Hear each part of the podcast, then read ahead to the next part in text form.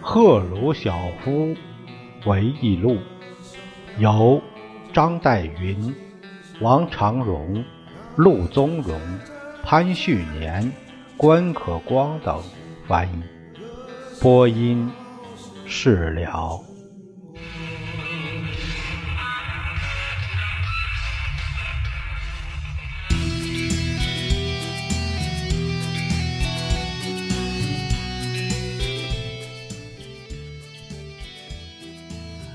赫鲁晓夫接着回忆说：“，毛泽东还宣布，和平共处是资产阶级和平主义的观念。从此，中国就肆无忌惮地诽谤起苏联共产党和平共处政策。但是，我说要弄清楚中国人真正是怎么想的，始终很难，很难指出中国人究竟是赞成还是反对和平共处。”我记得我退休以后，曾从广播里听到毛泽东接见了某个美国作家，该作家直截了当地问他：“你真的想发动一场世界大战吗？”毛泽东回答说：“不，中国人不想打仗，除非有人直接进攻我们，否则我们是不会打仗的。”迫于资产阶级新闻记者的提问，毛泽东多次重复说：“中国赞成和平共处。”我自己有这样的感觉，即所谓的毛泽东声明实际上是周恩来搞的。我从来也不能确定毛泽东自己的立场，要确定这些中国人的想法简直是不可能。于是，关于他有一点我是能够肯定的，他是一个民族主义者。至少在我认识他的时候，他爆发出了一种急不可待的要统治世界的愿望。他的计划首先是要统治中国，然后统治亚洲，然后又是哪里呢？中国有七亿人口，别的有些国家，比如说马来西亚，有一半是中国人。有一次，我和他一边喝茶一边随便聊天，所谈的内容是很有趣味的。因为他是人们多少可以看到中国人的民族主义在他身上的表现。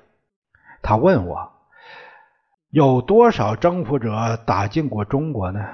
接着他又自己回答：中国曾经多次被征服，但中国人却把所有的征服者都同化了。他说这话的时候，眼睛注视着未来。他说：“想想看。”你们有两亿人，我们有七亿人。然后他又开始讨论起中国与众不同的地方。他举例说，中国语言中没有外国字。他吹嘘说，全世界别的国家都用 electricity，electrics，electricity，electricity。electricity 这个电这个字。那是从英语借用过来的，但是我们中国人却有自己的表达这个意思的字。他的这种沙文主义和骄傲自大，不禁使我打了个寒战。后来，中国报纸在毛泽东的领导下开始叫嚷：“弗拉迪沃斯克是中国的。”他们写的文章说，这个地方是俄国人从中国手里偷走的。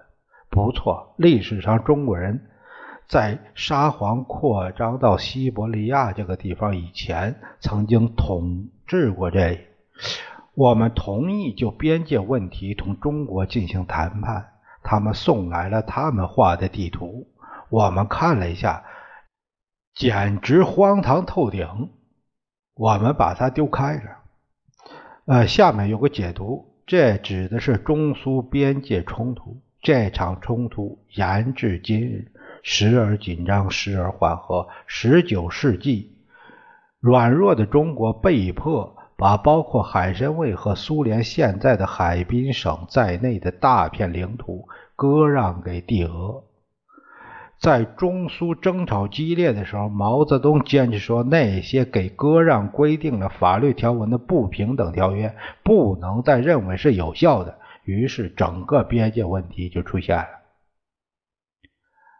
毛泽东也许是个民族主义者，他绝不是个蠢人。当中国开始进行所谓平均主义改革时，这方面的宣传品。就越过边界，开始在苏联的西伯利亚地区广泛流传。我发现这个情况后，告诉我们的同志，必须立刻加以制止。中国人这些改革的口号是非常诱人的。如果认为这种想法的种子不会在我国找到肥沃的土壤，那就错了。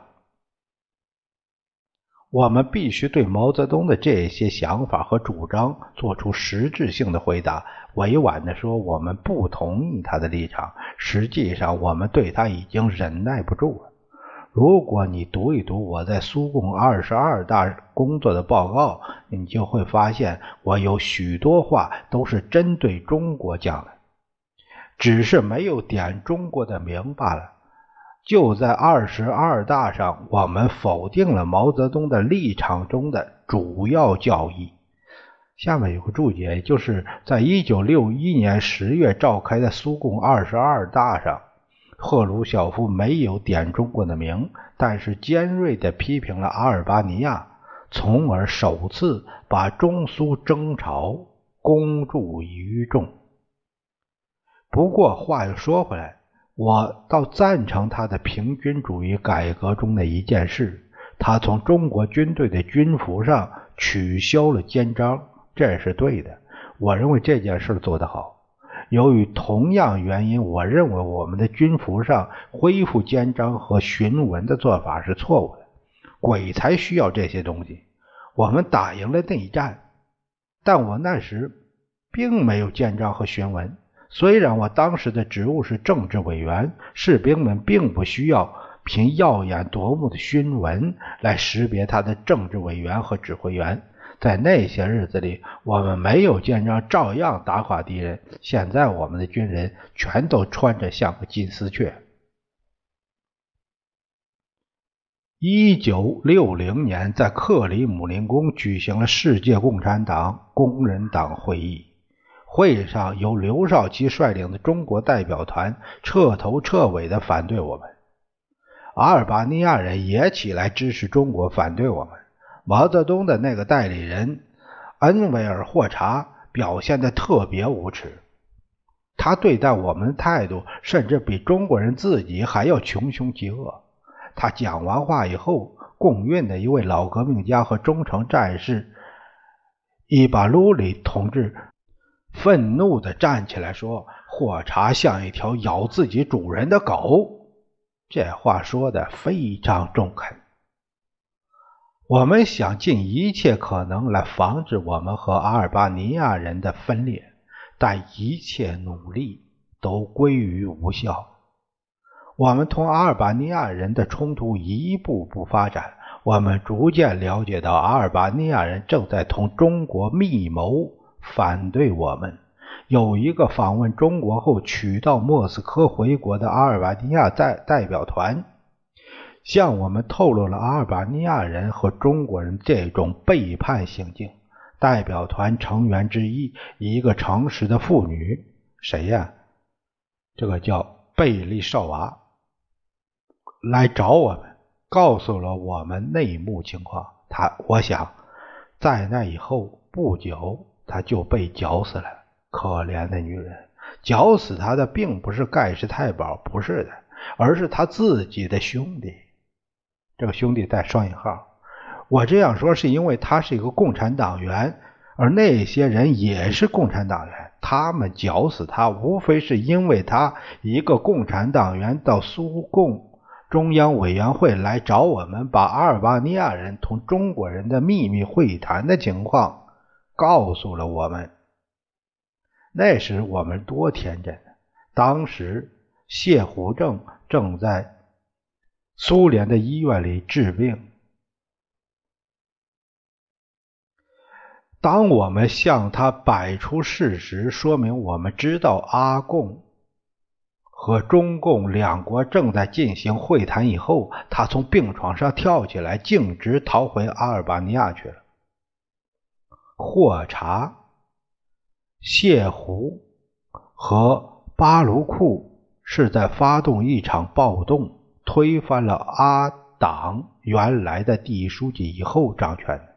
那个第一书记是个很好的同志，铁托对他很是称道。南斯拉夫人很是支持他。他出身于真正的工人家庭，是阿尔巴尼亚共产党的创始人。铁托告诉过我，是谢胡亲自把他绞死的。这三个人，霍查、谢胡、巴卢库，总是把人抓来亲自审讯、亲自判刑，从来不做任何书面记录。过后就找个机会把他们的受害者秘密干掉。这同斯大林和贝利亚的做法如出一辙。苏联与阿尔巴尼亚之间不和的根源，主要在于阿尔巴尼亚害怕民主化。虽然我曾想过，并非一切都完了，不可挽回了，但我现在相信分裂是不可避免的。同阿尔巴尼亚人的最后分裂是在1960年7月在布加勒斯特举行的罗马尼亚共产党代表大会上。我们在那里交换有关国际问题，特别是有关以各兄弟共产党的为一方，以中国共产党与另一方的关系的意见。现在我们和阿尔巴尼亚人的关系已经完全破裂，这使我更加坚信阿尔巴尼亚人所。绝不肯接受那些民主领导的原则是正确的。民主当然是个好东西，但是在民主的环境中，一个领导人如果不坚持同自己的部下商量问题，他就很难掌得主权。一个民主的领导人必须做虚心接受人家的意见。他必须懂得，他的领导地位取决于人民是否愿意让他能当他们的领导人，而不是取决于他自己要领导人民的愿望。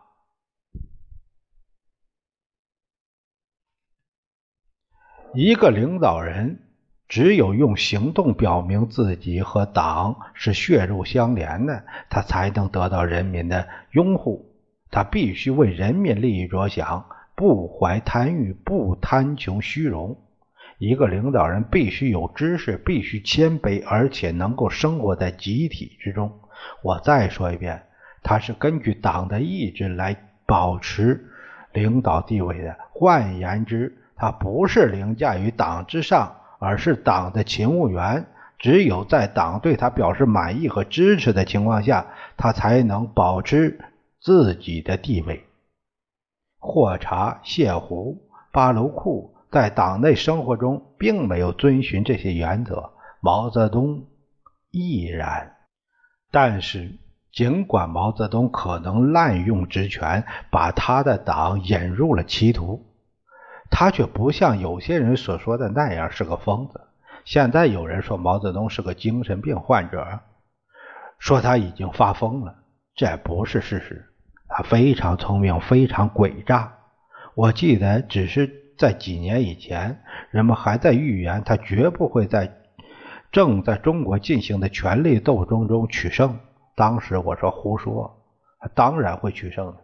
我对了，他现在无疑是在中国占着上风。但是他是什么方法占上风的呢？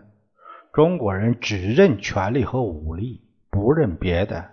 你要是不服从，他们就要你的脑袋，而且做得非常巧妙，在一个广场中间，在成千上万的人面前把你绞死。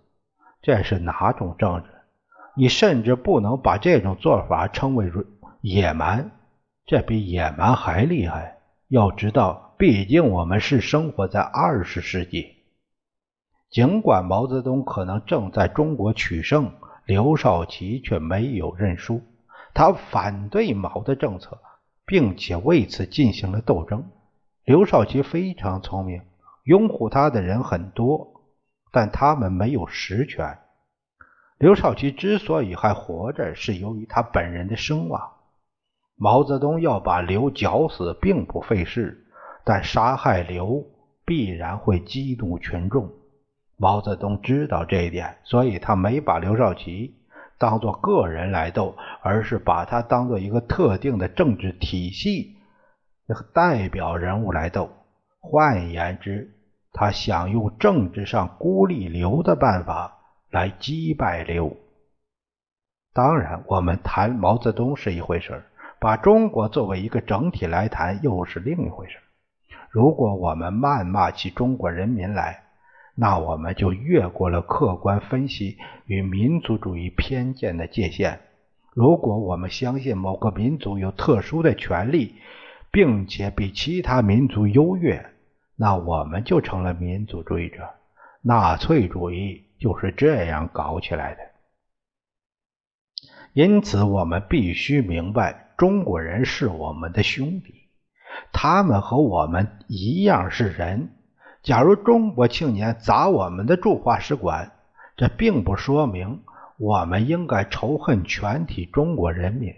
一个国家的青年并不能代表整个民族。再说，青年也有各种各样，并不是每个中国青年都到那个广场上去砸我们的大使馆的。广场上的青年并不是每个人都在喊支持毛泽东的政策的口号的。想想看，会有多少中国人在悲叹他们自己的国家所发生的事情？中国正在进行一场大斗争，人民在互相残杀。我认为我们应该尽一切努力来解决以苏共和其他共产党为一方，以中共和另一方所存在的分歧。我们应该想尽一切办法使。共产主义运动再次团结起来，成为一块磐石，这个目的一定要达到。这是苏联人民的利益所在，这也是中国人民和全世界一切爱好和平的人民的利益所在。争取和平的斗争万岁！和平共处万岁！呃，这是赫鲁晓夫对毛泽东啊的这个他的评价，这是他对他的认识。我下面是第十九章胡志明和越南战争。下面这个这里面有一个整理的小节，这里说到赫鲁晓夫这位老资格的政治家回顾了越南的悲剧，但没有细述这场战争的残酷。这样，他提供了从山的另一边看这场冲突的一瞥。他的观点至少有部分在我们这边也是许多人所共有的。下面是赫鲁晓夫回忆录的正文。他说：“当美国侵略者被迫停止对北越领土轰炸的时候，他们遭受了严重的失败。”从报上看来，很明显，美国没有严格遵守停止轰炸时所做的诺言。但仅仅轰炸停止这一事实，就已证明越南人民的英勇反抗。他们的抵抗是在已故主席杰出的人物胡志明同志的领导下组织的。在我的政治经历中，我接触过许多人物。但是胡志明给我一种非常特殊的印象。信教的人常常讲起那些神圣的使徒，那么他就是像圣徒那样生活，那样感动人。胡志明就像那些圣徒中的一个，他是一个革命的圣徒。我始终忘不了他的眼神，他凝视人们时，眼睛里闪耀着一种特殊的真诚和纯洁。这是一种高尚的共产主义者的真诚，是在原则上和实践上献身于革命事业的人的纯洁。他的公正和他的那种确认共产主义事业是越南人民、全世界人民正义事业不可动摇的信念。足以感动任何人。他的每一句话好像都反映出他的信念，即所有共产主义者都是阶级兄弟，因此一切共产主义者在相互交往中都应该开诚相见、忠诚老实。胡志明真是共产主义的圣人之一。我第一次和他见面时，斯大林还活着。胡志明直接从越南的丛林飞来莫斯科。他告诉我们，他如何从丛林中徒步走了几天，才到达中国边界，再从那里来到苏联。在我们谈话过程中，胡志明两只不平常的眼睛总是凝视着斯大林。我要说，在他凝视的眼神中，有着几乎是孩子般的天真。我记得有一次，他从皮包里取出一本苏联杂志，我想是苏联建设，要斯大林签名。在法国，人人都追求亲笔签名，显然胡志明也有了这个瘾了。他想回越南后可以让他的人民看看斯大林的签名。斯大林给他签了名，但不久这本杂志。被偷偷的从他那儿拿回来了，因为斯大林担心胡不知会去派些什么用场。胡志明将他的人民反抗法国占领军的作战情况告诉我们，并邀请我们给他物资援助，特别是武器和弹药。离开莫斯科，胡志明又来信要我们支援他们奎宁，因为他的人民正流行着疟疾。我们的医药工业大量生产奎宁，所以斯大林慷慨大方地说：“给他半吨。”此后，我与胡志明见过许多次。我记起了1954年日内瓦会议期间我们一起工作的情况。呃，下面有个解读，是吧？这是一九五四年春天到初夏举行的历史性会议。七月二十日，会议决定把越南沿十七度线分成两部分，从而结束了法国人和越共之间的战争。五月七日会议进行期间，奠边府失守。看来不再有任何力量可以阻挡共产党人进占整个越南。美国人曾考虑用航母的空军力量进行干涉，但是艾森豪威尔做出了反对的决定。这次赫鲁晓夫本人不在日内瓦，主要谈判的人是安东尼·艾登先生，就是也就是后来的爱房爵士，代表英国。孟戴斯、弗朗斯代表法国，周恩来代表中国，还有胡志明自己。这是当时的日内瓦会议。那时我们与中国共产党的关系仍然很好。在日内瓦会议之前，我们在莫斯科开了一个预备会议。中国代表是周恩来，越南代表是胡志明主席和范文同总理。我们根据越南的形势，确定了参加日内瓦会议的立场。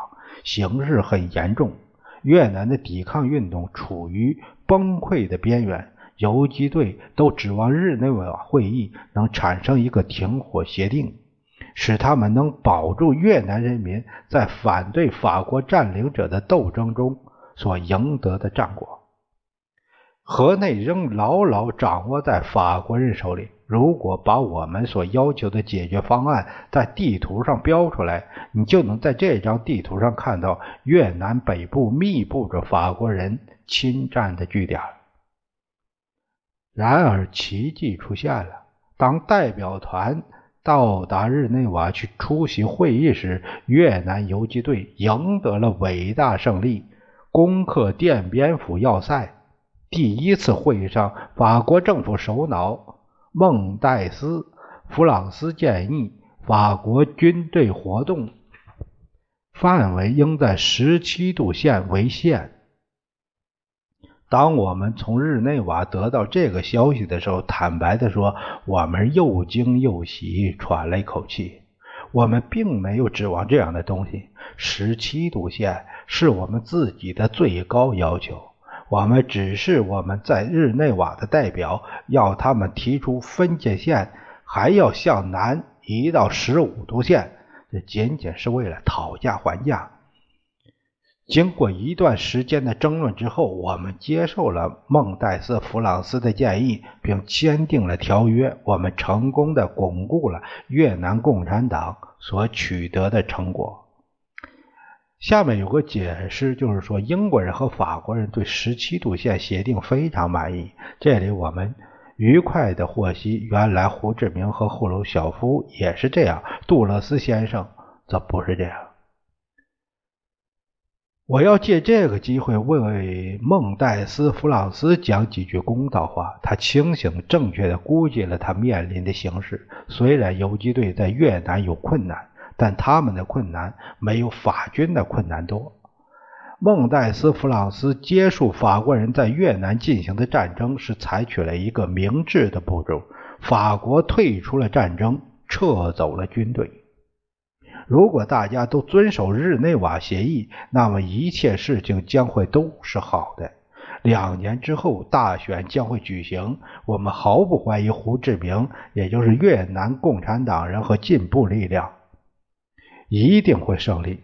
但那时，万恶的杜勒斯和美国插手了，把一个漫长而血腥的战争强加于越南人的头上。直到今天，战争还在进行。这个今天说的是赫鲁晓夫回忆录的写回忆录的时候的这个这个今天啊，我不想谈战争的本身，因为整个事情在报纸上已有充分的报道。我想谈一点由于苏联与中国的冲突而使越南面临的困难。在一九六零年共产党和工人党会议的结束阶段。这个下面有个解读，这就是前面一章所提到的共产党和工人党八十一个党的代表会议。最后，中国确实签署了一个保全面子和妥协的协议，使世人在这一段时间内相信国际共产主义运动仍是铁板一块。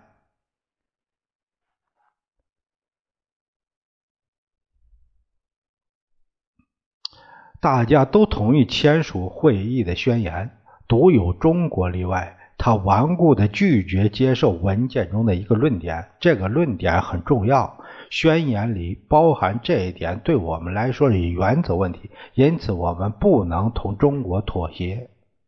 胡志明到我们这来说：“赫鲁晓夫同志，在这一点上，你得让一下中国人。”我们怎么能让呢？我回答：“这个是原则问题。”赫鲁晓夫同志，中国是个很大的国家，有着一个很大的党。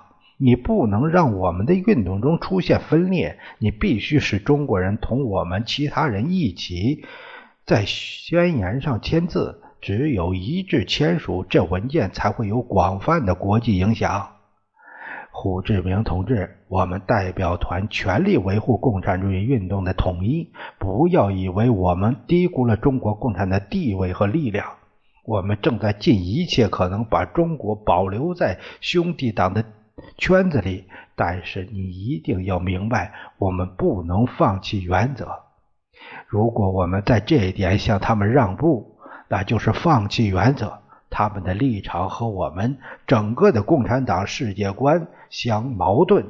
你说中国是一个大国，中国共产党是一个大党，你也一定会同意。我们国家也不是一个小国，我们的党也不是一个小党。但问题不在这里，所有的共产党都是平等的，他们应该享有同样的权利和同样的机会。事情既是这样。我们的一切抱负都必须服从于一个目标，这个目标就是共产主义运动的胜利。